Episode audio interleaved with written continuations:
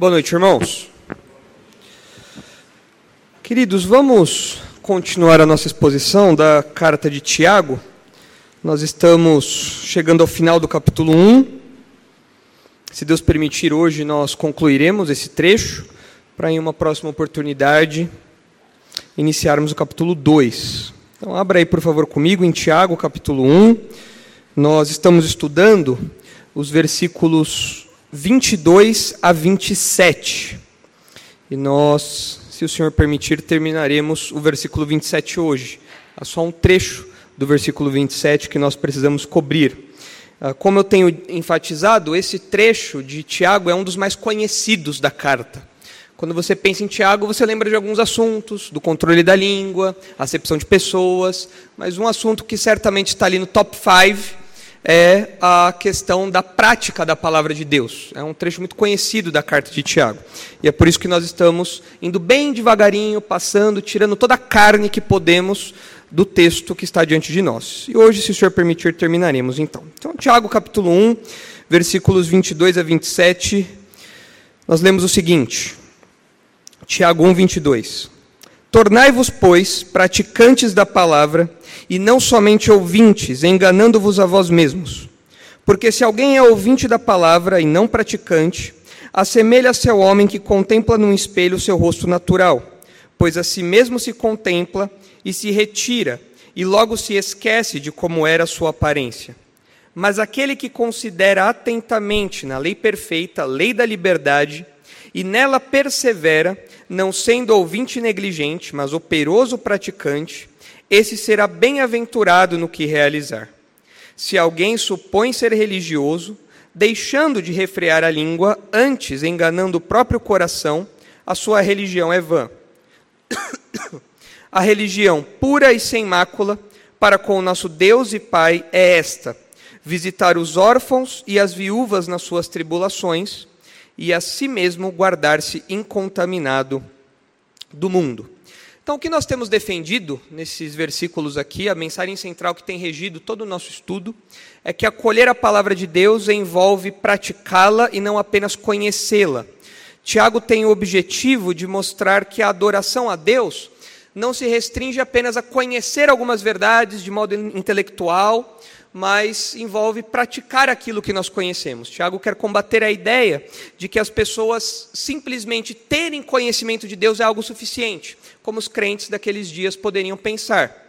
Tiago quer mostrar que a fé cristã tem expressões muito práticas.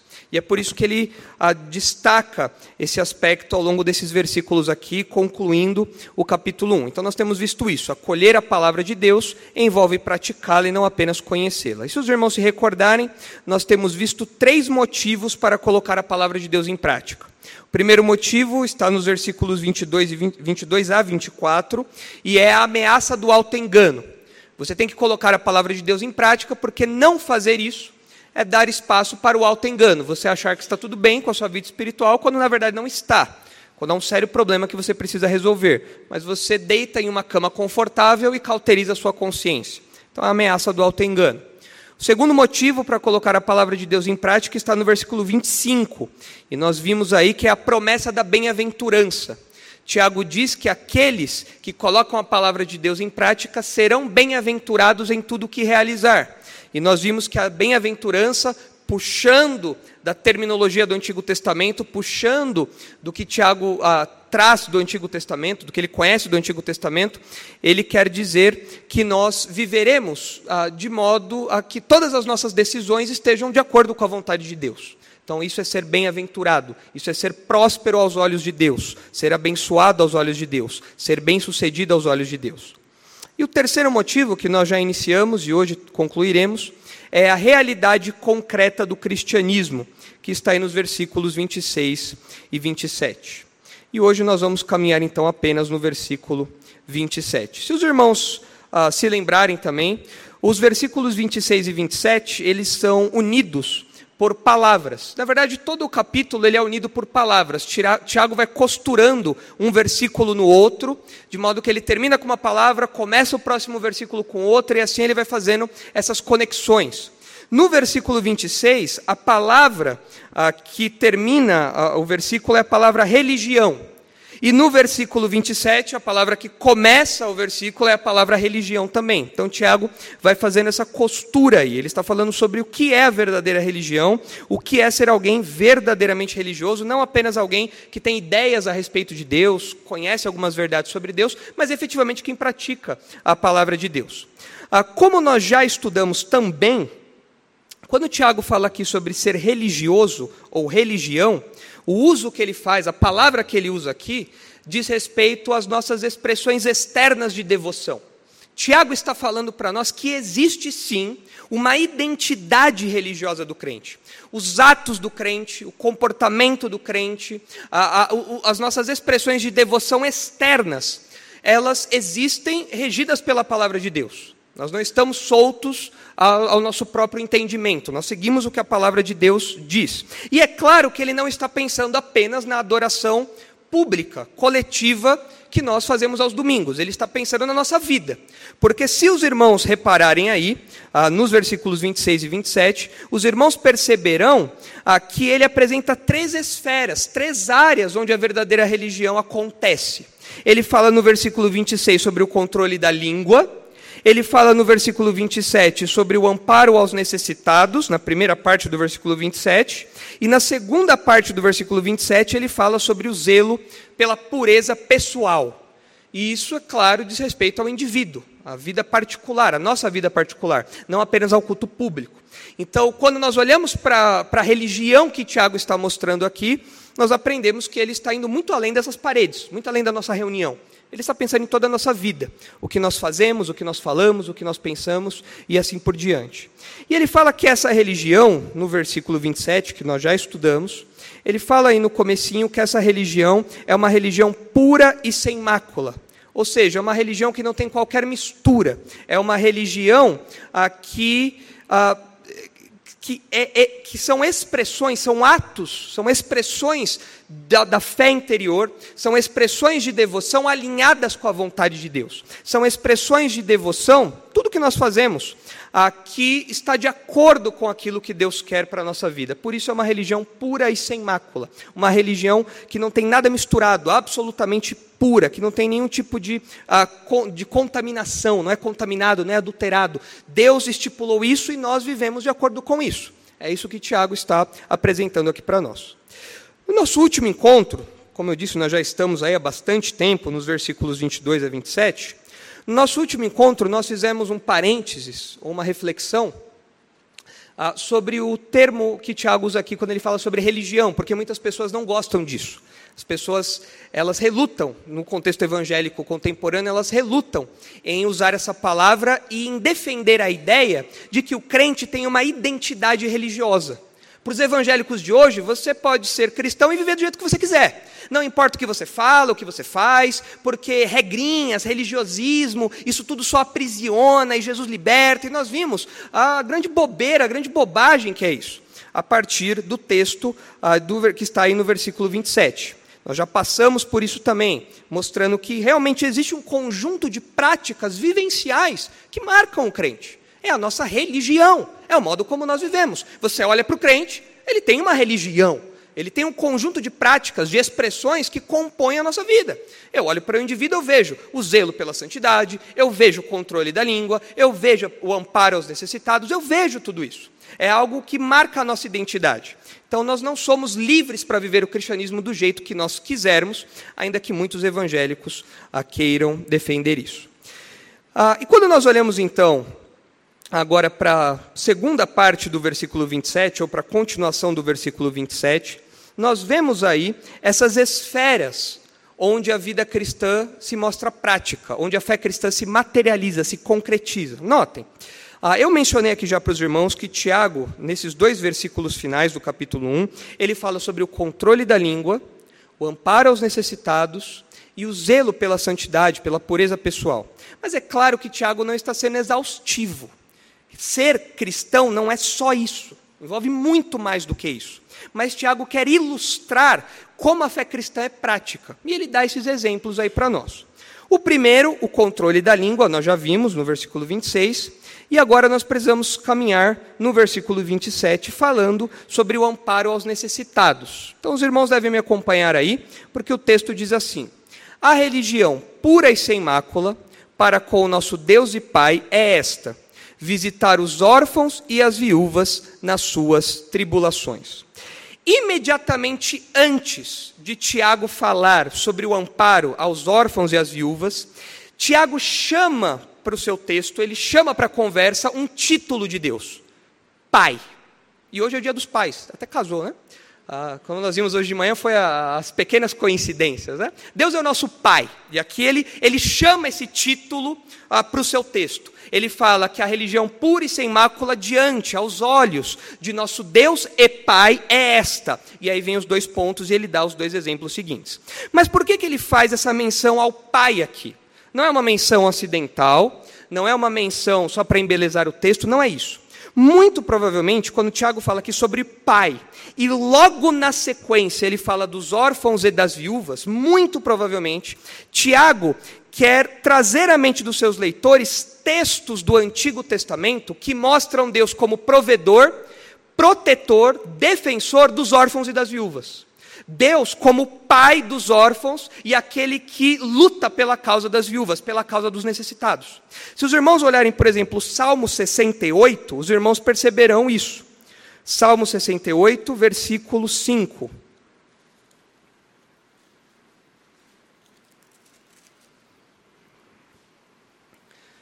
Veja aí um texto certamente conhecido por Tiago. Existem outros textos no Antigo Testamento que reforçam essa atividade de Deus. Deus como protetor, o defensor, aquele que luta pela causa dos desamparados de Israel. E, muito provavelmente, quando o Tiago fala de Deus é Pai, e logo na sequência ele menciona esse grupo de desamparados, de necessitados, Tiago quer trazer esses textos à mente dos seus leitores. Textos como esse do Salmo 68:5. O texto diz assim: Pai dos órfãos e juiz das viúvas é Deus em sua santa morada. E outros textos de Deuteronômio, ah, exortações que Deus faz nos profetas, mostram que realmente Deus está extremamente preocupado, atento, cuidando desse grupo que é mencionado aqui. Ah, quando ah, Tiago fala, além disso, quando Tiago fala sobre Pai, ele fala que é o nosso Deus e Pai. Nós, como filhos, nós temos características do nosso Pai. Hoje é dia dos pais, então provavelmente vocês viram na internet aí várias fotos dos filhos e dos pais. E você olha a foto do filho e você fala, nossa, mas é a cara do pai. Tá? Isso é, é comum, para a tristeza das mães, que levam a criança nove meses na barriga, mas no final das contas a criança sai com a cara do pai. Né? Então, paciência, no dia das mães vocês podem pleitear alguma coisa aí. Hoje, dia dos pais, vocês viram isso aí na internet. Porque, de fato, o filho carrega algo do pai. O filho imita o pai. E quando o texto fala que Deus, que é o defensor da causa das viúvas, dos órfãos, é o nosso pai, Tiago está nos chamando para a responsabilidade. Ele está falando: veja, o pai de vocês vive desse jeito, faz isso. O pai de vocês atua nessa direção, logo, vocês devem imitá-lo. Vocês devem fazer a mesma coisa. É assim que vocês vão expressar a fé que vocês têm. É assim que vocês vão materializar isso, imitando a Deus, compartilhando dessa prioridade. Ah, quando o texto fala sobre visitar órfãos e viúvas, é evidente que o texto não está falando para você só passar na casa do órfão, da viúva, para tomar um cafezinho. Isso, na verdade, se você come muito, vai ser mais um problema. Não vai ser a solução. Você, você passa lá para comer um bolo, vai usar tudo que tem na dispensa e o órfão vai ficar órfão e pobre. Ah, é a viúva vai ficar viúva e pobre também. Não é isso que o texto está falando, quando visitar os órfãos e as viúvas. Visitar os órfãos e as viúvas nas tribulações significa socorrer, prestar auxílio, é, é, é demonstrar favor. Essa é a ideia de visitar. Quando nós vemos expressões como Deus visitando seus servos, Deus visitando o seu povo, é isso. Deus está mostrando favor, Deus está cuidando, Deus está se fazendo presente ali, Deus está atento ao que está acontecendo ali. Ah, Deus está está socorrendo aquelas pessoas. E é isso que o, o, o verbo aqui quer dizer. Visitar os órfãos e as viúvas significa você ampará-los, socorrê-los, cuidar dessas pessoas desamparadas. E quando nós olhamos tanto para o Antigo como para o Novo Testamento, nós vemos de fato que Deus tem muita preocupação com esse grupo de pessoas mais vulneráveis. Tiago não cita esse grupo aqui por acaso. Ah, se os irmãos olharem ah, alguns textos que eu quero citar aqui, por exemplo, Deuteronômio 24. Ah, os irmãos perceberão que desde, desde o começo da Escritura, ah, desde a lei mosaica, Deus já se preocupou em determinar algumas diretrizes para que esses grupos, necessitados em geral, mais especialmente as viúvas e os órfãos, a que essas pessoas fossem amparadas, protegidas, essas pessoas fossem acudidas ah, em suas necessidades. Veja, por exemplo, como deveria funcionar uma questão da colheita aí, ah, em Deuteronômio 24, no versículo 19. Olha só. Ah, se os irmãos olharem o versículo 17, os irmãos verão isso também. Não perverterás o direito do estrangeiro e do órfão, nem tomarás em penhor a roupa da viúva. Agora vejam o 19. Quando no teu campo cegares a messe, e nele esqueceres um feixe de espigas, não voltarás a tomá-lo para o estrangeiro, para o órfão e para a viúva será, para que o Senhor teu Deus te abençoe em toda a obra das tuas mãos. E nós sabemos de uma história bíblica onde essa lei foi aplicada. A história de quem? Ruth e Noemi. Ah, quando elas voltam para Belém, a Ruth vai atrás então da colheita ali no campo de Boaz e vai colhendo as espigas que os trabalhadores deixam para trás, aplicando essa lei aqui. Isso então garantia que essas pessoas que eram tão desamparadas, eram, grupo, eram os grupos mais desamparados daqueles dias, as viúvas e os órfãos. Por quê? Porque não tinham a figura paterna ali.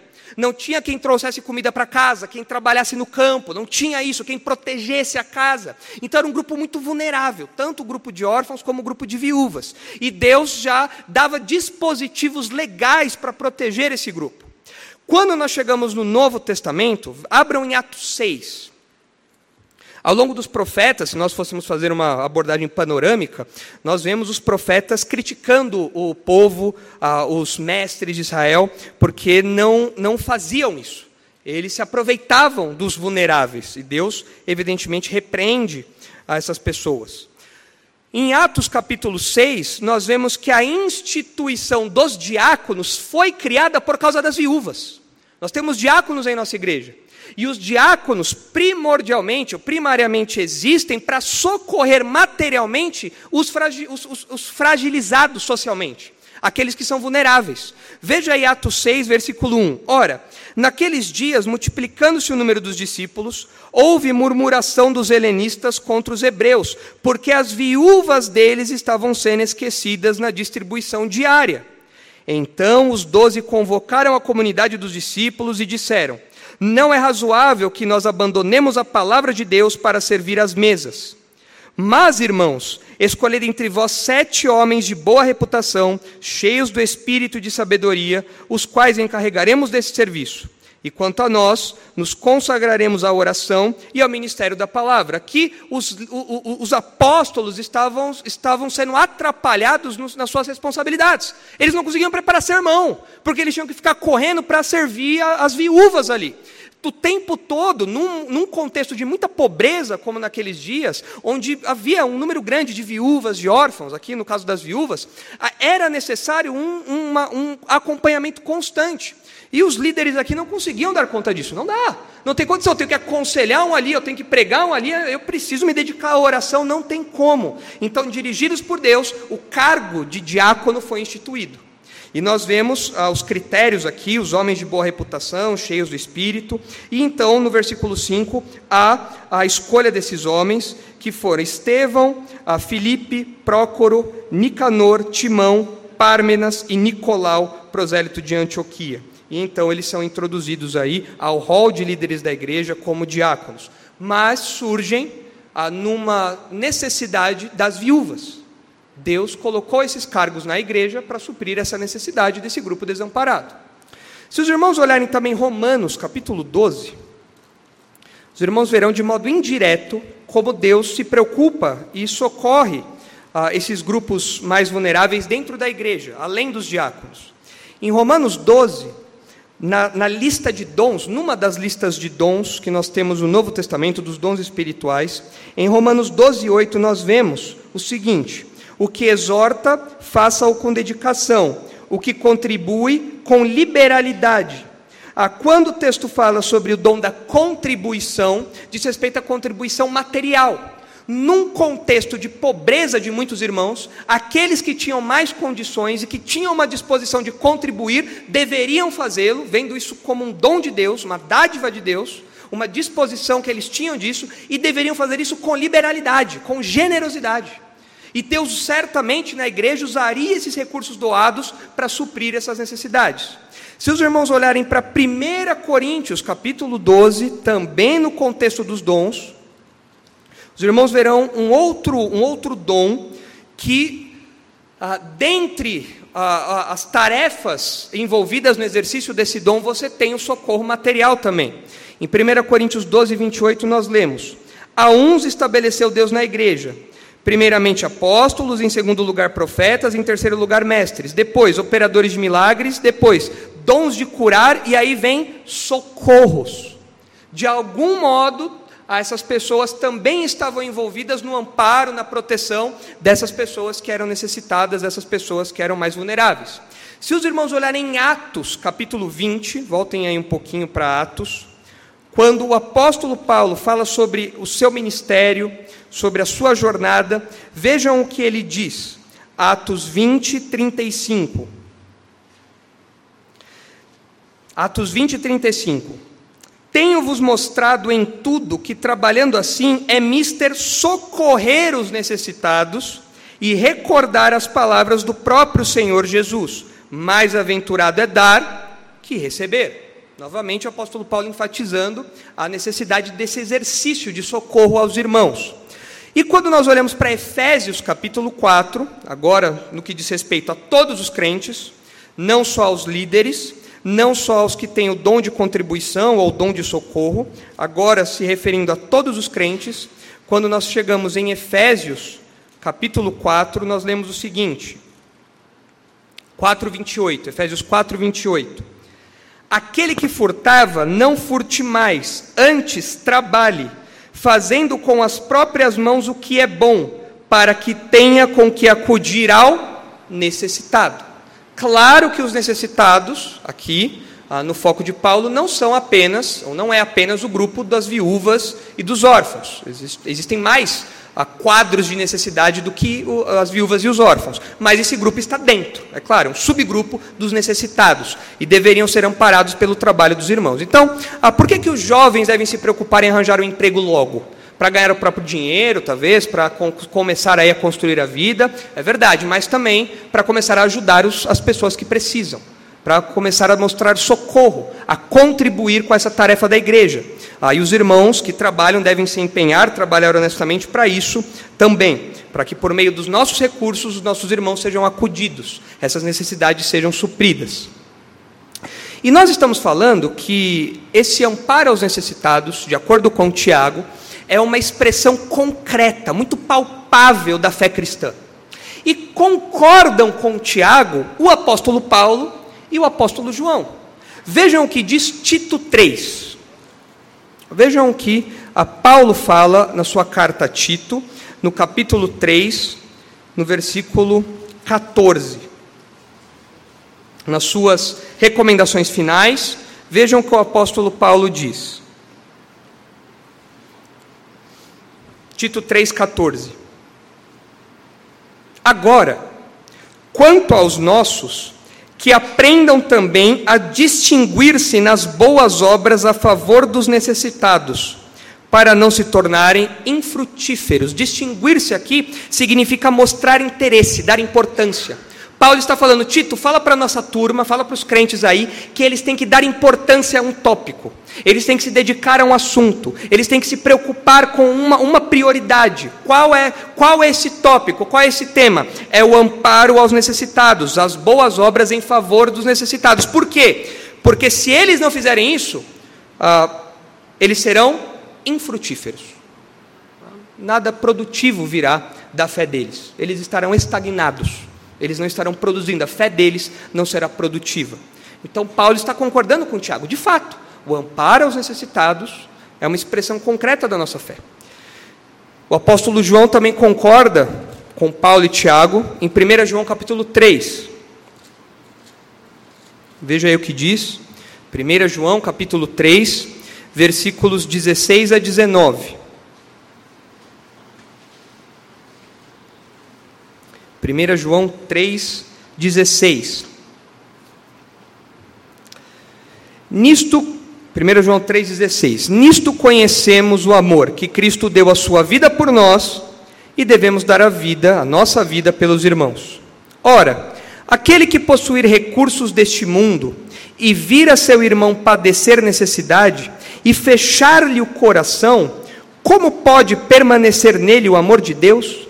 Filhinhos, não amemos de palavra nem de língua, mas de fato e de verdade. Notem aqui uma ênfase muito semelhante a Tiago. Não basta você falar, você tem que fazer. E nesse caso aqui, se você ver o seu irmão com uma roupa furada, se você vê o seu irmão passando fome, você vai na casa dele, a dispensa está vazia, se você sabe que ele precisa de um remédio, não tem como ele comprar aquele remédio, e você não sente nada, você vira uma pedra de gelo e aquilo não, não te move, não, não, não causa nada em você, você tem alguma coisa de errado. Tem alguma coisa de errado com você. Você não pode amar só de palavra, é palavra e verdade. E notem a conexão, vejam que curiosa a conexão que João faz no versículo 19. E nisto conheceremos que somos da verdade, bem como perante Ele tranquilizaremos o nosso coração. Ou seja, João está falando, quando você vive esse amor nesses termos, de modo prático, isso constitui uma evidência da sua salvação. De modo que, se você tiver alguma perturbação, alguma dúvida a respeito da sua salvação, algum momento ali de questionamento pessoal, você olha para os frutos da sua fé, para os frutos concretos da sua fé, e aquilo te dá segurança, e aquilo te traz um, um alívio. Fala, não, realmente o Espírito Santo atua na minha vida. Eu, eu, eu, vejo os frutos disso no, no, amor que eu tenho pelos irmãos, porque é impossível eu amar os irmãos se Deus não me amou primeiro. Não, não tem como isso acontecer. Sem o amor de Deus ser derramado em mim, eu não posso amar os, amar os irmãos. E eu realmente amo os meus irmãos. Então eu sei nisso que eu sou um filho de Deus verdadeiramente. E assim Tiago, é, João, perdão, dá para nós uma evidência da atuação de Deus em nossa vida, da nossa salvação, e ele vincula isso a essa expressão concreta da nossa fé. Então, nós, como crentes, tendo tudo isso em vista, é inegável que nós precisamos estar constantemente atentos às necessidades dos nossos irmãos, nos preocupando verdadeiramente com aqueles irmãos mais humildes. Na nossa igreja, nós não temos pessoas milionárias, nós temos pessoas humildes na nossa igreja. Há pessoas que muitas vezes ah, padecem problemas financeiros, limitações, que muitas vezes você percebe pelas roupas da pessoa, por alguma dificuldade que, que sobrevém a ela, enfim. As mulheres conseguem perceber isso melhor que os homens. Os homens são, meio, são um pouco desligados para isso. Mas nós, como crentes, nós não podemos nos apoiar nisso. Falar, ah, isso é uma coisa que só as mulheres veem. Não, os homens têm que ter essa preocupação também. Os homens têm que ter ah, esse zelo em olhar para os irmãos e ver se está tudo bem com eles. E, no caso de irmãos necessitados, vigiá-los com certa constância. Nós, ah, em nossa igreja, os irmãos sabem, nós temos um grupo de pessoas que acompanham ah, esses, esses irmãos, os líderes, os pastores, os diáconos. Nós temos pessoas ali vulneráveis que nós sabemos que são financeiramente vulneráveis e nós acompanhamos esses irmãos de perto perguntando se está tudo bem, se precisam de alguma coisa, se está tudo certo, se alguma coisa apertou, se esse mês, por causa da inflação, não deu para comprar tal coisa. Nós estamos atentos a isso. Por quê? Porque é nossa responsabilidade. E a responsabilidade dos irmãos colocar isso em prática também. Nós não podemos fechar os olhos e falar, não, isso não é problema meu. Isso é um problema de todos nós. É uma responsabilidade que a Bíblia põe sobre nós. Porém, ah, tudo isso é muito, muito verdadeiro, muito real. Porém, em se falando do amparo aos necessitados, ao tratar desse tópico, a Bíblia também estipula alguns critérios para isso. E Tiago não fala desses critérios porque não é o interesse dele. O interesse dele é falar da concretude da fé cristã. Ele não está orientando a igreja em como socorrer os desamparados, os necessitados. Mas o apóstolo Paulo nos dá essas orientações. E nós não podemos passar por esse tópico sem olhar essas orientações em 1 Timóteo capítulo 5, especialmente quando nós olhamos para o auxílio que é dado às viúvas. E por que é importante nós passarmos por esse tópico? Ah, recentemente, quando o pastor Marcos acabou ganhando aí algumas manchetes no, por conta da questão dos, dos mendigos, ah, algumas pessoas é, entraram nas, nas, publicações, nas postagens, ah, nas notícias, e colocavam alguns versículos, todos versículos fora de contexto, evidentemente, porque o meio evangélico não sabe fazer uma interpretação básica de texto, né? mas ah, um versículo que figurava com frequência era esse de Tiago. Como que dizendo, viu, pastor Marcos, você está errado. A Bíblia fala que você tem que amparar todos os pobres e todos os necessitados. Porque a Bíblia fala que a verdadeira religião é amparar as viúvas e os órfãos. E aí alguns crentes diante daquilo falavam, pronto, foi um checkmate. E agora? Tá certo. Não tem, não tem como sair disso. Realmente, nós temos que distribuir sopão para todo mundo na rua. Nós temos que todo mundo que falar que está passando por necessidade, nós temos que ajudar. Nós temos que fazer isso com todo mundo, sem nenhum tipo de critério, sem nenhum tipo de limite, sem nenhum tipo de parâmetro. Errado. A Bíblia nos dá esses parâmetros. Nós não vamos entrar em detalhes de vários textos que falam sobre isso, mas no caso da viúva, é interessante ver como Paulo lida com a questão em 1 Timóteo 5.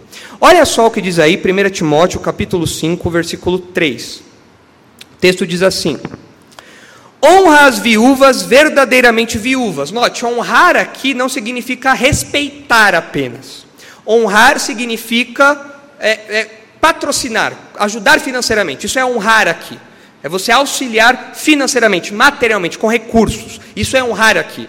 Paulo não está falando para você respeitar as viúvas num, numa postura interior. Não, é algo financeiro aqui. Honra as viúvas verdadeiramente viúvas. Ou seja, existem viúvas que não eram verdadeiramente viúvas. Versículo 4: Mas, se alguma viúva tem filhos ou netos, que estes aprendam primeiro a exercer piedade para com a própria casa e a recompensar a seus progenitores, pois isto é aceitável diante de Deus. Então aqui nós já vemos que há um critério. Peraí, essa mulher é viúva, ok. Mas ela é verdadeiramente viúva? Um critério. Ela tem filhos e netos? Tem. É que uh, os filhos e netos largaram mão dela. Só gastam com bebida, com cigarro, com a própria vida, querem só uh, gastar com, com, a, com o próprio núcleo familiar e esquecem da mãe que está desamparada.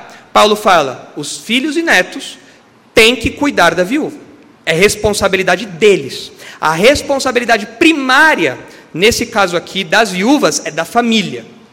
E ele continua, versículo 5: Aquela, porém, que é verdadeiramente viúva e não tem amparo, espera em Deus e persevera em súplicas e orações noite e dia. É a viúva que não tem filhos, que não tem netos, ah, por vários fatores, ah, porque talvez não teve realmente filhos, ou porque talvez os filhos faleceram, enfim, N questões poderiam ser colocadas aqui, mas são pessoas que não têm amparo nenhum familiar. Essas aqui, Paulo fala, elas compõem aí o quadro das verdadeiramente viúvas, porque elas não têm ninguém. Elas dependem de Deus de modo absoluto ali, elas oram constantemente para que Deus mande recursos de fontes que não estão ali no horizonte dela. Versículo 6: Entretanto, a que se entrega aos, aos prazeres, mesmo viva, está morta. É aquela pessoa que ela está fisicamente viva, mas espiritualmente morta. Paulo está falando aqui da condição de algumas mulheres. Aqui, diferente das verdadeiramente viúvas, que se dedicavam à oração, à súplica, à dependência de Deus, eram mulheres que viviam de qualquer jeito, eram mulheres que se entregavam aos prazeres. Versículo 7. Prescreve, pois, estas coisas para que sejam irrepreensíveis. Ora, se alguém não tem cuidado dos seus, e especialmente dos da própria casa, tem negado a fé e é pior do que o descrente. Se você tem mãe ah, desamparada e você simplesmente não liga, se você acha que essa pessoa tem que se virar, você é pior do que um descrente. Você é alguém que tem que rever a sua condição. Você é alguém que tem que rever as suas posturas. Versículo 9: Não seja inscrita, senão viúva que conte ao menos 60 anos de idade. Naquele contexto, 60 anos de idade já apontava para uma realmente uma senhora já. Já era uma viúva já idosa. Então, para fazer parte desse rol das viúvas, deveria ter pelo menos 60 anos de idade e ter sido esposa de um só marido, ter sido fiel ao longo da sua vida ao seu marido, ser recomendada pelo testemunho de boas obras, ter criado filhos, exercitado a hospitalidade, lavado os pés aos santos, socorrido a atribulados e viver na prática zelosa de toda boa obra. Ou seja, há um currículo a ser avaliado. É como se Paulo falasse assim: você é viúva, legal, por favor, me traga aí o seu currículo, nós vamos avaliar o seu currículo para ver se você pode ser inscrita na lista de viúvas, porque senão a igreja vai ficar sobrecarregada. E ele fala, inclusive, isso mais para frente. Há critérios para você avaliar. Então, é importante que as moças mais novas que estão aqui, aqui eu oro para que vocês não fiquem viúvas, para que Jesus volte antes, né? enfim, ah, para que vocês não passem por essa experiência de viuvez, é importante que vocês façam uma espécie de previdência de viuvez desde já. Como? Não é no Bradesco, não é no Itaú, isso aí também pode, né? No Nubank, pode fazer isso aí também, é bom. Maridos, façam lá um plano de vida, um seguro de vida, alguma coisa assim, né? Mas não é isso que eu quero dizer. Eu me refiro às boas obras, a uma vida cristã íntegra, a um testemunho cristão irrepreensível. Porque fazendo isso desde agora, sendo jovem sem filhos, sendo casada sem filhos, cuidando do marido, sendo casado e tendo filhos, exercendo a maternidade, trabalhando na igreja, fazendo isso desde agora, você está levantando as paredes do seu testemunho que lá na frente trarão benefícios para você, trarão, tra, trarão é, é, é materializações da, dessa, dessa realidade que nós estamos falando, desse amparo que nós estamos falando aqui. Você estará amparada, porque ao longo de toda a sua vida você deu provas, você deu testemunho do seu zelo pela palavra de Deus, do seu zelo pelas coisas de Deus, que você valoriza isso, se importa com isso, e a sua vida testemunha disso. Então Paulo fala: cuidado, nem todo mundo deve entrar nessa lista. Há critérios para isso. Critérios que remetem à vida da mulher que é candidata ao auxílio da igreja. Versículo 11: mas rejeita viúvas mais novas, porque quando se tornam levianas contra Cristo, querem casar-se. Levianas contra, contra Cristo é a ideia da mulher que quer seguir os seus próprios quer seguir os seus desejos. Aí aqui desejos ah, sexuais, porque na sequência ele fala querem casar-se, tornando-se condenáveis por anularem o seu primeiro compromisso. O que Paulo quer dizer aqui? Olha, a, a mulher viúva nova, muito jovem, ela, ela diante de tudo que acontece, diante das próprias necessidades dela, diante da situação social, tudo isso, num primeiro momento ela faz um voto de compromisso com a igreja. As viúvas eram muito ativas na igreja antiga. As viúvas trabalhavam muito, era um grupo muito ativo na igreja. Aí a, a, a, viúva nova poderia falar: Não, eu me consagro a Deus aqui agora, vou trabalhar para a igreja, não quero saber de marido, não, não, não tenho um lar para me preocupar, vou me dedicar integralmente às coisas da igreja. Só que conforme o tempo passava, e as, essas necessidades, essas questões afloravam, questões sexuais, questões sociais, tudo isso aflorava, ela falava: Olha, pensando bem, eu acho que eu vou me casar. Então, desculpa aí, vamos rescindir o contrato, ah, porque eu tenho agora algumas outras prioridades, alguns outros alvos aqui. Então aqui Paulo fala: olha, as viúvas mais novas não devem compor essa lista, porque elas vão se casar e elas vão anular esse compromisso que elas fizeram ah, de uma consagração integral aí a, a, ao trabalho na igreja. Versículo 13: Além do mais, aprendem também a viver ociosas, andando de casa em casa, e não somente ociosas, mas ainda tagarelas e intrigantes, falando o que não devem. Ela não cuida mais do marido, mas cuida da vida dos outros. Então vai uma na casa do outro, vamos tomar um cafezinho, vamos. Você viu, fulana? É, você viu o que aconteceu pastor Robson? Olha, complicado, viu? É, camisa nem serviu nele, o presente que a, que a igreja deu. Complicado. Né? Você viu o que aconteceu ah, com fulano de tal? É, e vai, na, e, vai, e vai indo nas casas, tagarelas. Aqui quando vai tagarela é fofoca. Mas ainda bem que não existe fofoca na igreja, né? Não existe fofoca nas casas, não existe fofoca nos almoços ah, de domingo, não existe nada disso. É claro que existe. E Paulo fala: essas viúvas novas, elas não cuidam de nada e elas gastam o seu tempo tagarelando na casa umas das outras, fazendo fofoca, tomando chazinho e cafezinho e fofocando. O açúcar do chá e do café é a fofoca, é a tagarelice. Paulo fala: não coloca essas mulheres na lista, não, porque isso vai dar problema. Elas vão dar dor de cabeça para a igreja porque elas falam que não deve. Versículo 14: Quero, portanto, que as viúvas mais novas se casem, criem filhos, sejam boas donas de casa e não deem ao adversário ocasião favorável de maledicência, pois com efeito já algumas se desviaram seguindo a Satanás. Se alguma crente tem viúvas em sua família, socorras e não fique sobrecarregada a igreja, para que esta possa socorrer as que são verdadeiramente viúvas.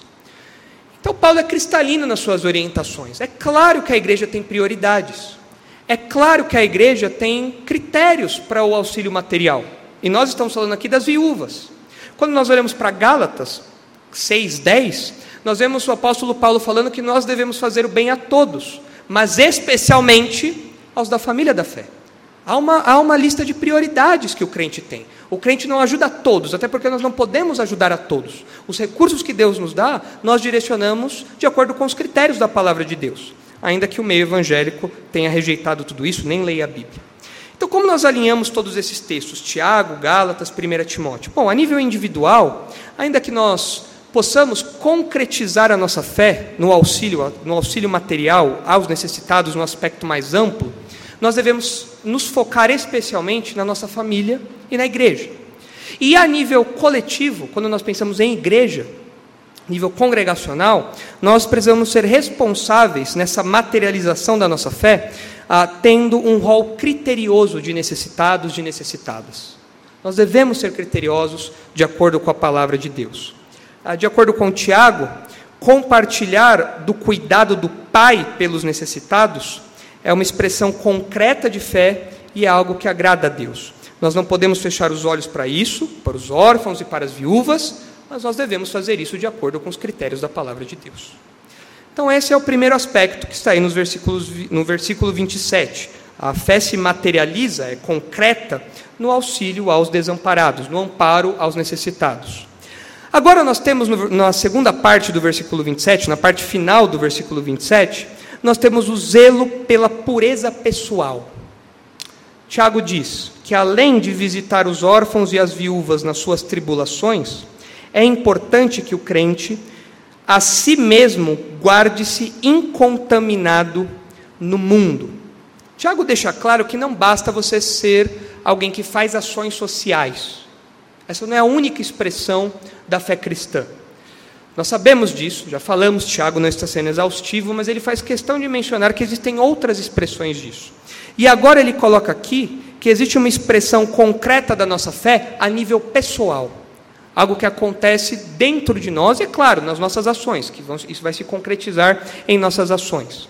Quando ele fala sobre guardar-se incontaminado do mundo, é óbvio que mundo aqui para Tiago não diz respeito ao planeta Terra e não diz respeito aos indivíduos que, que vivem aí, que, que moram conosco no planeta Terra. Não é isso que Tiago se refere.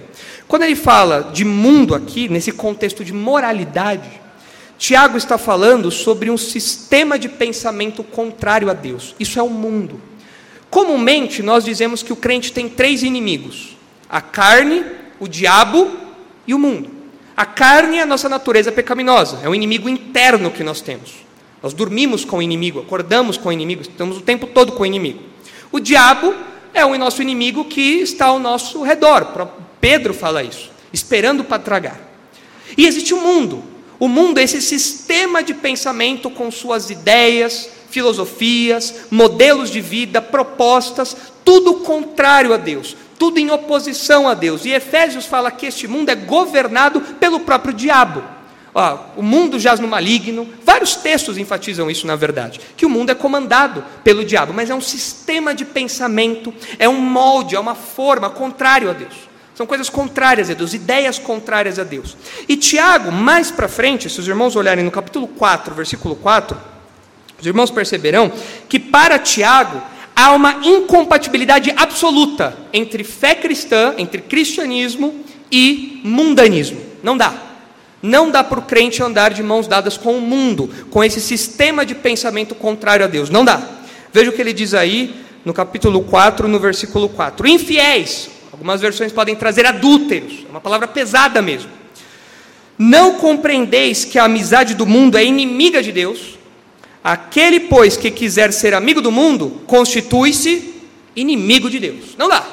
É água e óleo, é um ou outro. Ou você é amigo de Deus, ou você é amigo do mundo. Porque é uma relação automática. Quando você assume um, você automaticamente assume o outro. Ah, e nós, então, o que Tiago está falando aqui que nós devemos fazer ao nos guardarmos incontaminados do mundo, nos guardarmos, guardar a nossa pureza, a zelar pela nossa santidade pessoal, o que Tiago está falando é que nós não podemos valorizar o que o mundo valoriza, nós não podemos pensar como o mundo pensa, nós não podemos viver como o mundo vive. E isso é um desafio para nós. Especialmente quando nós olhamos para o contexto evangélico, nós vemos como isso ah, tem sido negligenciado. Mas esse é um assunto que a Bíblia trata ah, em, em vários textos, com bastante frequência. Vejam alguns textos comigo. O primeiro texto, um texto famoso, é Romanos 12. Veja aí o que o apóstolo Paulo fala em Romanos 12, 1. 1 e 2. O texto diz assim: Romanos 12, 1. Ah, rogo-vos, pois, irmãos, pelas misericórdias de Deus, até aqui, até o capítulo 11, o apóstolo Paulo falou como, é, como a justificação ah, do homem é operada. Como isso acontece? Como o homem é justificado. E a partir do capítulo 12, ele vai mostrar como o homem justificado vive. E ele fala: diante das misericórdias de Deus, que foram expressas nos capítulos que eu acabei de escrever, diante disso, à luz disso, com isso em mente, é importante que apresenteis o vosso corpo por sacrifício vivo, santo e agradável a Deus, que é o vosso culto racional, o vosso culto espiritual. Talvez algumas versões tragam isso. Ah, o que Paulo está falando é que agora toda a nossa vida é um ato de adoração. Toda a nossa vida é um sacrifício, nós somos sacrifícios vivos, sacrifícios ambulantes agora, porque tudo que nós fazemos, nós fazemos como um ato de adoração a Deus, tudo. E veja o que ele diz no versículo 2: E não vos conformeis com este século, mas transformai-vos pela renovação da vossa mente, para que experimenteis qual seja a boa, agradável e perfeita vontade de Deus. Este século aqui essa expressãozinha, este século, é sinônima de mundo. É essa ideia de um sistema de pensamento contrário a Deus. E é, é, Paulo está falando assim: ah, vocês não devem tomar o molde, vocês não devem tomar a forma deste século, deste mundo. Vocês não devem se dobrar aos valores deste mundo, vocês não devem se dobrar às ideias desse mundo, vocês não devem se dobrar às filosofias desse mundo, vocês têm que, se, vocês têm que ser renovados pelo Espírito Santo que atua em vocês. Vocês não devem tomar a forma do mundo. Veja, todo mundo é moldado por alguém ou por algo. Ou você é moldado pelo mundo, ou você é moldado pelo Espírito Santo. Não tem campo neutro, é um ou outro. E ele fala: não se conformem com este mundo, mas sejam constantemente renovados em sua mente pelo Espírito Santo. E é muito triste ver, ah, no meio cristão, ah, crentes pensando como incrédulos em várias áreas da vida ah, áreas como casamento. Tem crentes que tratam o casamento como os incrédulos tratam, como algo descartável, como algo sem valor, como algo banal, como uma maldição, como algo que oprime, como algo que ofende, como algo machista.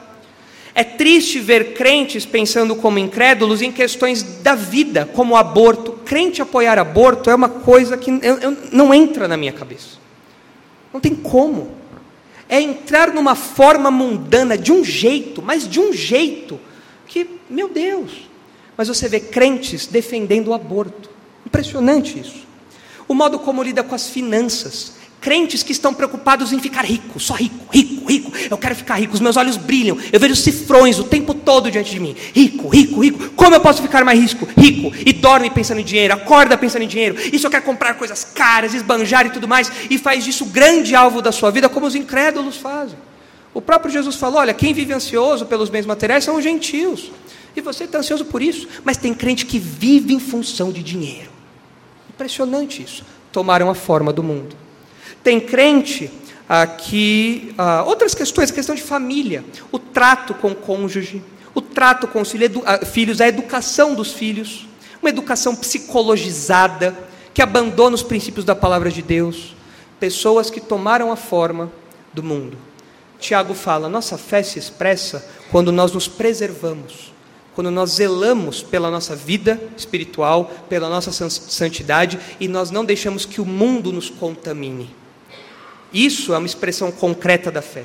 E muitos crentes têm que rever os seus valores, porque estão sujos do mundanismo dentro da cabeça, tomaram a forma do mundo. E isso, é claro, se expressa de modo concreto. Outro texto que enfatiza essa questão da pureza pessoal é 1 Tessalonicenses capítulo 4. Em 1 Tessalonicenses capítulo 4, o apóstolo Paulo fala de uma, de uma questão que é enfatizada no Novo Testamento, e falando do zelo pela pureza pessoal, nós não podemos passar uh, por, por esse assunto maior sem falar desse tópico específico que é a área sexual. É importante que nós nos preocupemos com isso, porque a Bíblia, o Novo Testamento em especial, enfatiza isso. Veja o que diz 1 Tessalonicenses 4, versículos 3 a 8. Pois esta é a vontade de Deus, a vossa santificação, que vos abstenhais da prostituição, que cada um de vós saiba possuir o próprio corpo em santificação em honra, e honra, não com o desejo de lascívia, como gentios que não conhecem a Deus, e que nesta matéria ninguém ofenda nem defraude o seu irmão porque o Senhor, contra todas estas coisas, como antes vos avisamos e testificamos claramente, é o vingador. Porquanto Deus não nos chamou para impureza, e sim para a santificação. Dessarte, quem rejeita essas coisas não rejeita o homem, e sim a Deus, que também vos dá o seu Espírito Santo. O apóstolo Paulo falou assim: olha, a vida de vocês deve ser regida pela vontade de Deus, e a vontade de Deus é que vocês sejam santos que vocês procurem a santidade. E uma área que os crentes devem estar atentos é a área sexual. Nós, especialmente no mundo em que nós vivemos, é, é, nós estamos a, ao nosso redor, nós estamos no meio, ao nosso redor nós temos telões, telões grandes, pequenas telas, o tempo todo jogando sexualidade em nós. O tempo todo é sexo, sexo nas novelas, nos filmes, nos seriados, ah, nos livros. É, não é pornografia, é, é porno. Literatura pornográfica, não sei qual é o termo para isso. Livros pornográficos, histórias, 50 tons de cinza. Ah, livros como esse que se multiplicam. Existe um incentivo para que todos vivam uma sexualidade devassa. E o apóstolo Paulo fala aos crentes: não vivam desse jeito. Não defraude o irmão de vocês. Defraudar, ah, ah, quando, essa expressão que o apóstolo Paulo usa aqui, quando ele fala sobre defraudar a seu irmão, nesse assunto, nessa matéria, ninguém ofenda, nem defraude a seu irmão, a ideia é de tirar vantagem. A ideia é de você a, a, é, é, se aproveitar da pessoa ou criar expectativas que não podem ser cumpridas. Popularmente, no aconselhamento bíblico, essa expressão é usada para casos de namorados, noivos, que, que trocam carícias calorosas e não podiam estar fazendo aquilo. Estão se defraudando, estão indo além do que devem. Um está se aproveitando do outro. E isso, claro, ofende a nossa santidade, pessoal. É evidente isso. Deus quer a nossa santificação. Deus não quer casais de namorando, se de... namorados se deitando na cama. Deus não quer casais de noivos e namorados trocando, trocando carícias. Deus não quer isso. Isso é defraudar. E Paulo mostra o perigo disso, porque ele diz: ah, Nós já avisamos e deixamos bem claro para vocês que Deus é o vingador. Deus não permite que esta área fique impune. Deus não faz vista grossas a isso. Deus está atento a isso. Namorados, noivos que estão aqui, cuidado. A área sexual é uma ameaça real, ah, seja pela nossa influência interna, seja pela influência externa, seja pelos ataques do diabo, seja pela nossa própria carne, seja pelos apelos do mundo, é uma área onde nós não podemos nos entregar à lascívia. Nós temos que controlar o nosso corpo com honra sabendo que o nosso corpo foi comprado por Deus. E isso diz respeito, é um assunto que diz respeito à nossa santidade particular, à nossa santidade pessoal, porque rejeitar isso, rejeitar essa orientação, Paulo diz, é rejeitar a Deus e não aos homens. É algo muito sério. E nós vivemos uma sociedade que banaliza isso, nós não podemos banalizar isso. Casais de namorados, casais de noivos, e é claro, casais de modo geral, mesmo pessoas que não são casadas ou não têm namorado, namorada, são pessoas que têm que zelar pela sua pureza sexual. A Bíblia enfatiza isso. E é importante que nós ah, tenhamos isso em mente também. Nós não sejamos contaminados pelo mundo com essas ideias. Ideias que o mundo joga para nós e nós acolhemos. Nós não podemos nos sujar com isso. Veja também outro texto, 1 de Pedro, capítulo 1. Um outro texto em que nós vemos o apóstolo Pedro falando sobre santidade, sobre a necessidade da santidade. 1 Pedro 1,14.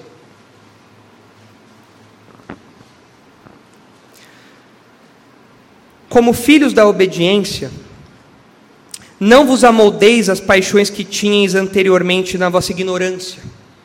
Pelo contrário, segundo é santo aquele que vos chamou, tornai-vos santo também vós mesmos em todo o vosso procedimento, porque escrito está: sede santos, porque eu sou santo. Ora, se invocais como Pai aquele que, sem acepção de pessoas, julga segundo as obras de cada um, portai-vos com temor durante o tempo da vossa peregrinação, sabendo que não foi mediante coisas corruptíveis, como prata ou ouro, que fostes resgatados do vosso fútil procedimento que vossos pais vos legaram, mas pelo precioso sangue, como de cordeiro sem defeito e sem mácula, o sangue de Cristo. O sangue que nos lavou é um sangue perfeito, é um sangue sem pecado, o que nos assegura uma salvação completa, eficaz. E nós somos lavados por isso. Pedro fala: Veja, vocês foram lavados por esse sangue puro. Vocês servem a um Deus que é santo. Busquem a santidade. Zelem pela santidade. Não vivam como vocês viviam antes. Ah, existem pessoas que dizem ser convertidas, mas que não têm mudança nenhuma. Se comportam do mesmo jeito que se comportavam antes. E você fala: como? Como essa pessoa foi lavada pelo sangue de Jesus? Como essa pessoa foi tocada pelo Evangelho? Como essa pessoa nasceu de novo? Se os irmãos virarem a página da Bíblia para o capítulo 4, 1 Pedro 4, 1, os irmãos verão. Ah, ora, tendo Cristo sofrido na carne, armai-vos também vós do mesmo pensamento. Pois aquele que sofreu na carne deixou o pecado, para que no tempo que vos resta na carne, já não vivais de acordo com as paixões dos homens, mas segundo a vontade de Deus. Porque basta o tempo decorrido para ter executado a vontade dos gentios, tendo andado em dissoluções, concupiscências, borracheiras, orgias, bebedices e indetestáveis idolatrias. Por isso, difamando-vos, estranham que não concorrais com eles ao mesmo excesso de devassidão. Quando uma pessoa se converte, os incrédulos notam. Espera aí, por que ele não é mais boca suja? Por que, que ele não vai nos lugares que nós vamos agora? Que ele não vai tomar uma breja com a gente? Por que, que ele não, não vê as coisas que a gente vê? Por que, que ele não anda com a turma que a gente anda? O que, que aconteceu com ele? E o texto fala que eles começam a difamar. E é isso que acontece mesmo. O crente vira alvo de ataques, de piadas e assim por diante. Mas por quê? Porque houve uma transformação. Nós somos lavados. E agora a nossa fé, ela se concretiza num zelo pela nossa santidade. O crente é preocupado com a sua santidade. O crente zela pela sua santidade, porque ele sabe que a sua santidade ah, foi algo que custou o sangue de Jesus. Para que nós pudéssemos viver vidas próximas de Deus, a Cristo derramou seu sangue puro. E agora, como Ele é santo, nós buscamos esse padrão de santidade também, em nossas palavras, em nossas ações, naquilo que nós ouvimos, naquilo que nós vemos, naquilo que nós pensamos, em tudo nós buscamos agradar a Deus. Ah, e vejam também 1 João capítulo 2, um texto clássico também a respeito desse assunto, quando fala sobre preservar-se do mundo e sobre essa realidade de um sistema de pensamento contrário a Deus do qual nós precisamos nos proteger. 1 João capítulo 2, versículos 15 a 17, olha só. Não ameis o mundo, nem as coisas que há no mundo. Se alguém amar o mundo, o amor do Pai não está nele. Parece que João e Tiago combinaram, né? Quem é amigo do mundo é inimigo de Deus. Quem é inimigo de Deus é amigo do mundo, e assim por diante. E João está afirmando isso daqui também. Se alguém ama o mundo, o amor do Pai não está nele. Há uma incompatibilidade aí. Porque tudo que há do mundo, a concupiscência da carne, a concupiscência dos olhos e a soberba da vida, não procedem do Pai, não procede do Pai, mas procede do mundo. Aqui nós vemos uh, João falando sobre concupiscência como um desejo intenso. É o desejo que advém da carne, é o desejo que advém dos olhos e a soberba da vida como a ostentação.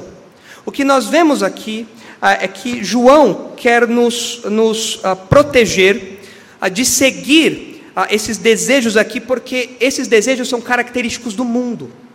Quando ele fala sobre a concupiscência da carne, o desejo da carne, Tiago fala dos prazeres corporais, ah, daqueles prazeres desenfreados, é o sexo desenfreado, é aquele desejo de ter uma vida sexual fora dos limites de Deus, é a entrega aos prazeres, a diversão o tempo todo, é aquela, aquela a vontade de saciar constantemente os impulsos da nossa natureza pecaminosa.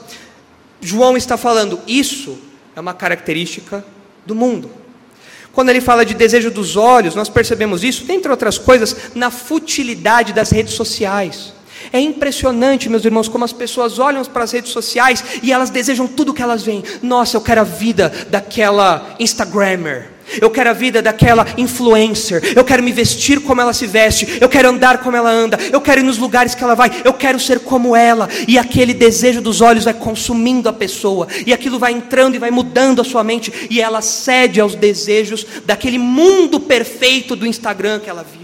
É impressionante como isso influencia a nossa mente, isso é mundano. João está falando, é o desejo dos olhos, é aquilo que brilha diante dos nossos olhos. Talvez as redes sociais estejam influenciando demais você. Talvez você esteja pensando como um influencer e não como um cristão. Você tem que avaliar isso. Os seus olhos estão ali vendo e você está consumindo aquilo. E o mundo pode estar entrando na sua mente pela porta dos olhos. E quando ele fala da soberba da vida, ah, relacionada à ostentação, ah, eu não consigo pensar em nada diferente do que o que nós vemos no funk. Aquelas pessoas que mal trabalham, que claramente é, têm que batalhar ali meses e meses para comprar alguma coisa e quando gastam dinheiro, gastam dinheiro com roupas caríssimas apenas para ostentar, como um status. Lacoste. Nem sei marca de funkeiro, que marca de roupa que um funkeiro usa. Não tem ideia. Ah, até porque elas são feias. Né? Mas ah, tem isso daí. Aquela, aquela roupa, que todo, aquele estilo, aquele óculos, aquele boné, aquela calça, aquela blusa, aquela coisa toda de marca. Por quê? Porque é o status. É a ostentação. Isso é algo mundano. Se preocupar com isso é algo mundano. João fala: isso tudo são marcas do mundo. E vejam como ele continua no versículo 17: Ora, o mundo passa, bem como a sua concupiscência. Aquele, porém, que faz a vontade de Deus, permanece eternamente. O mundo perece. O que João fala aqui é que o mundo passa. Todas essas coisas vão embora. Essas coisas deixam de existir, perecem, perdem seu valor. Mas aquele que faz a vontade de Deus, em contraste, permanece eternamente, tem a vida eterna. Você tem que avaliar a sua vida. Espera aí, eu estou me apoiando no mundo, nessas coisas, nesses desejos, ou eu estou me apoiando em Deus e na Sua palavra, no Evangelho? Eu estou sendo dirigido pela palavra de Deus e pelos valores da palavra de Deus. E então você poderá saber se você vai acompanhar o bonde do mundo, que é só ladeira abaixo, ou se você permanecerá eternamente ah, junto ali, seguindo a vontade de Deus. Ah, isso tudo, esses textos todos, nos mostram uma preocupação pessoal que nós temos que ter com a nossa santidade. Nós não podemos nos deixar contaminar com as ideias do mundo. Nós não podemos deixar que a lama do mundo entre na nossa mente, na nossa vida, porque isso, é claro, é uma expressão da nossa fé, essa, esse zelo pela santidade. Mas eu gostaria de terminar o nosso tempo aqui mencionando ah, alguns casos do, do meio evangélico onde nós vemos que muitas igrejas hipervalorizam o trabalho social, mas desprezam completamente a santidade pessoal. São igrejas, são grupos, são pessoas, pregadores que falam que e cristianismo é isso, é ajudar o pobre, é ajudar o necessitado. Ok, Tiago falou que isso é verdade, nós já vimos isso. Mas essas pessoas desprezam a vida de santidade. Eu já mencionei aqui um texto, ah, que eu vou reler aqui. Nós falamos desse, desse texto, desse trecho de uma pregação, quando nós abrimos a nossa série de Tiago. Mas eu quero ler de novo, porque é oportuno aqui. E é um trecho ah, de uma pregação do pastor Ed Renekiewicz. Os irmãos já conhecem de outros, outros trechos que eu trouxe aqui. Eu tenho citado bastante ele, não porque eu gosto, ah, porque acreditem, não é esse o caso. Mas é porque, infelizmente, muitas pessoas seguem cegamente o que uh, esse modelo de pregação aqui, esse ensino aqui. Vejam o que ele diz. A santidade é essa consciência de que Jesus está em mim, Ele está aqui. E não interessa o que eu estou fazendo, se eu estou enchendo a cara, se eu estou cheirando mais uma carreira, se eu estou na cama errada, se eu estou com dinheiro errado no meu bolso, se eu estou mentindo, se eu estou cheio de cobiça, se eu estou cheio de inveja, se eu estou cheio de amargura, de ódio, se eu quero vingança, não interessa. Jesus está aqui comigo, porque Ele veio para mim, Ele se revelou para mim, e quando Ele entranhou a vida dele na minha, não tem como tirar isso. A santidade é essa consciência de que Jesus está aqui comigo agora. Bizarro isso, não é? É bizarro. Qual a visão de santidade desse homem? Como ele lida com os textos que a gente acabou de ler? Impressionante isso, impressionante. Triste ver pessoas seguindo uma mensagem como essa, uma mensagem fruto do liberalismo. O liberalismo teológico produz isso. A Bíblia é um livro ultrapassado, é um livro que tem que ser atualizado, como o próprio de René Kivitz disse. Então, essa ética matrimonial, essa ética sexual, tudo isso daí, isso é ultrapassado. Outros tempos, agora nós vivemos a santidade de um outro modo. A Tiago condena isso. Tiago fala que isso aqui não é viver em santidade. Isso não é guardar-se incontaminado do mundo. Mas olhando agora para, ainda olhando para o contexto evangélico, mas olhando para, o modo como as igrejas lidam com isso, nós vemos que igrejas se deixam contaminar pelo mundanismo. Ah, pode projetar a imagem, por favor, Nicolas? Ah, essa semana, é, os irmãos devem ter visto na internet uma divulgação de um culto, ah, que é um videozinho de uma, uma igreja, não sei o que é aquilo, que é, chama Casa, alguma coisa assim é, é, é de Goiânia, se não me engano. Aí tem um movimento jovem, aquilo tudo. E, e esse, essa imagem aí é um print ah, de uma publicação que é um vídeo que começa com uma música funk, né? e aí aparece isso daí. Vem novinha, o culto. Isso, ah, é, essa expressão novinha, é, ela tem conotação sexual. É algo sexual, é, do contexto do funk. Ah, e você tem ali embaixo deixando claro que é uma reunião religiosa, é oculto. E eu falei: não, não é possível, não é possível. Eu, fui, eu entrei na página, e é isso mesmo, é isso mesmo. É uma, são reuniões de jovens com, com essa temática, eu não sei o que é isso, com essa abordagem, a fim de atrair jovens. E nessas reuniões, pelo que eu vi lá, tem aqueles louvorzões, tem aquelas coisas todas, aquele envolvimento todo aí pessoas chorando e nossa, Deus agiu poderosamente. Isso é mundanismo. Isso é o mundo entrando na igreja, nem entrando, já entrou, já dominou a igreja. Isso daqui não é cristianismo. Ah, outra expressão disso ah, é que recentemente também ah, um homem chamado Ricardo Gondim, da igreja Bethesda, aqui na zona sul de São Paulo, ele afirmou que a igreja dele agora é uma igreja inclusiva, que diz respeito ao movimento LGBT ele disse assim: são palavras dele isso. Eu quero dizer para vocês hoje que nós da Bethesda somos uma igreja afirmativa, inclusiva. Mas claro, nós entendemos que há muito ainda a se percorrer nesse caminho. Então nós estamos preparando como igreja para crescer nessa dimensão, fóruns, grupos de acolhimento. E eu quero dizer a você que está aqui conosco, que por algum motivo foi excluído da igreja por causa da sua identidade sexual, aqui na Betesda você está num lugar seguro que ninguém vai rir de você, que ninguém vai usar de nenhum tipo de preconceito nessa comunidade. Então é uma comunidade inclusiva, afirmativa. Ou seja, é uma igreja que apoia o movimento LGBT. Ah, é assim que o mundo entra na igreja.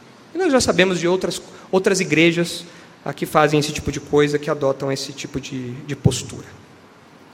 Então, meus irmãos, o alerta que Tiago faz aqui para nós, no versículo 27, é algo que primariamente diz respeito ao nosso zelo pessoal pela santidade, na nossa vida, nas áreas da nossa vida. Mas como igreja, ainda que não seja a intenção de Tiago, a intenção inicial de Tiago, como igreja nós precisamos também materializar a nossa fé, a fé do povo de Deus, a fé que nós temos juntos, a fé coletiva, nós devemos materializar isso num zelo pela santidade, para que o mundo não entre na igreja, como nós vimos aqui, para que essas expressões de mundanismo não sujem a igreja. Tiago fala que uma expressão prática da nossa fé é guardar-nos incontaminados do mundo. E é isso que nós devemos fazer. Isso tudo que nós falamos comprova aí a nossa mensagem central, que acolher a palavra de Deus envolve praticá-la e não apenas conhecê-la. Três motivos que Tiago nos dá: a ameaça do auto-engano, a promessa da bem-aventurança e a realidade concreta do cristianismo. Ah, e se você quer viver isso, se você quer viver desse modo que Tiago está falando aqui, você precisa ser crente, é claro. Se você ainda não é crente, se você não nasceu de novo, isso é impossível para você. Não dá. Você precisa crer no Salvador Jesus e então nascer de novo. Vamos orar. Santo Deus, nos livra, por favor, do mundanismo. Nos livra do mundanismo na nossa vida. Nos livra de ideias erradas, filosofias erradas, pensamentos errados contrários a Ti. Nos livra, por favor, também, Pai, de procedimentos errados na nossa vida sexual, naquilo que nós fazemos com os nossos irmãos, no nosso zelo, Pai, pela santidade, ajuda-nos a sermos inabaláveis. Por favor, Pai, ajuda-nos também como igreja a zelarmos pela santidade dessa instituição que o Senhor comprou, que o Senhor fundou, que o Senhor comprou com seu sangue, Pai. Ajuda-nos, por favor, a fugir desse mundanismo que tem invadido as igrejas. Livra-nos disso tudo, Pai, seja no campo pessoal, seja no campo congregacional. Nós pedimos também que o Senhor nos ajude a termos olhos, atenção, que nós sejamos sensíveis aos nossos irmãos que passam necessidade. Que o Senhor nos ajude a percebermos isso e que nós, como igreja, de acordo com os critérios da Sua palavra, possamos expressar a nossa fé, materializar a nossa fé no amparo desses irmãos. Ajuda-nos, Pai, a praticar a Sua palavra e não apenas conhecê-la. E é no nome de Jesus que nós oramos. Amém.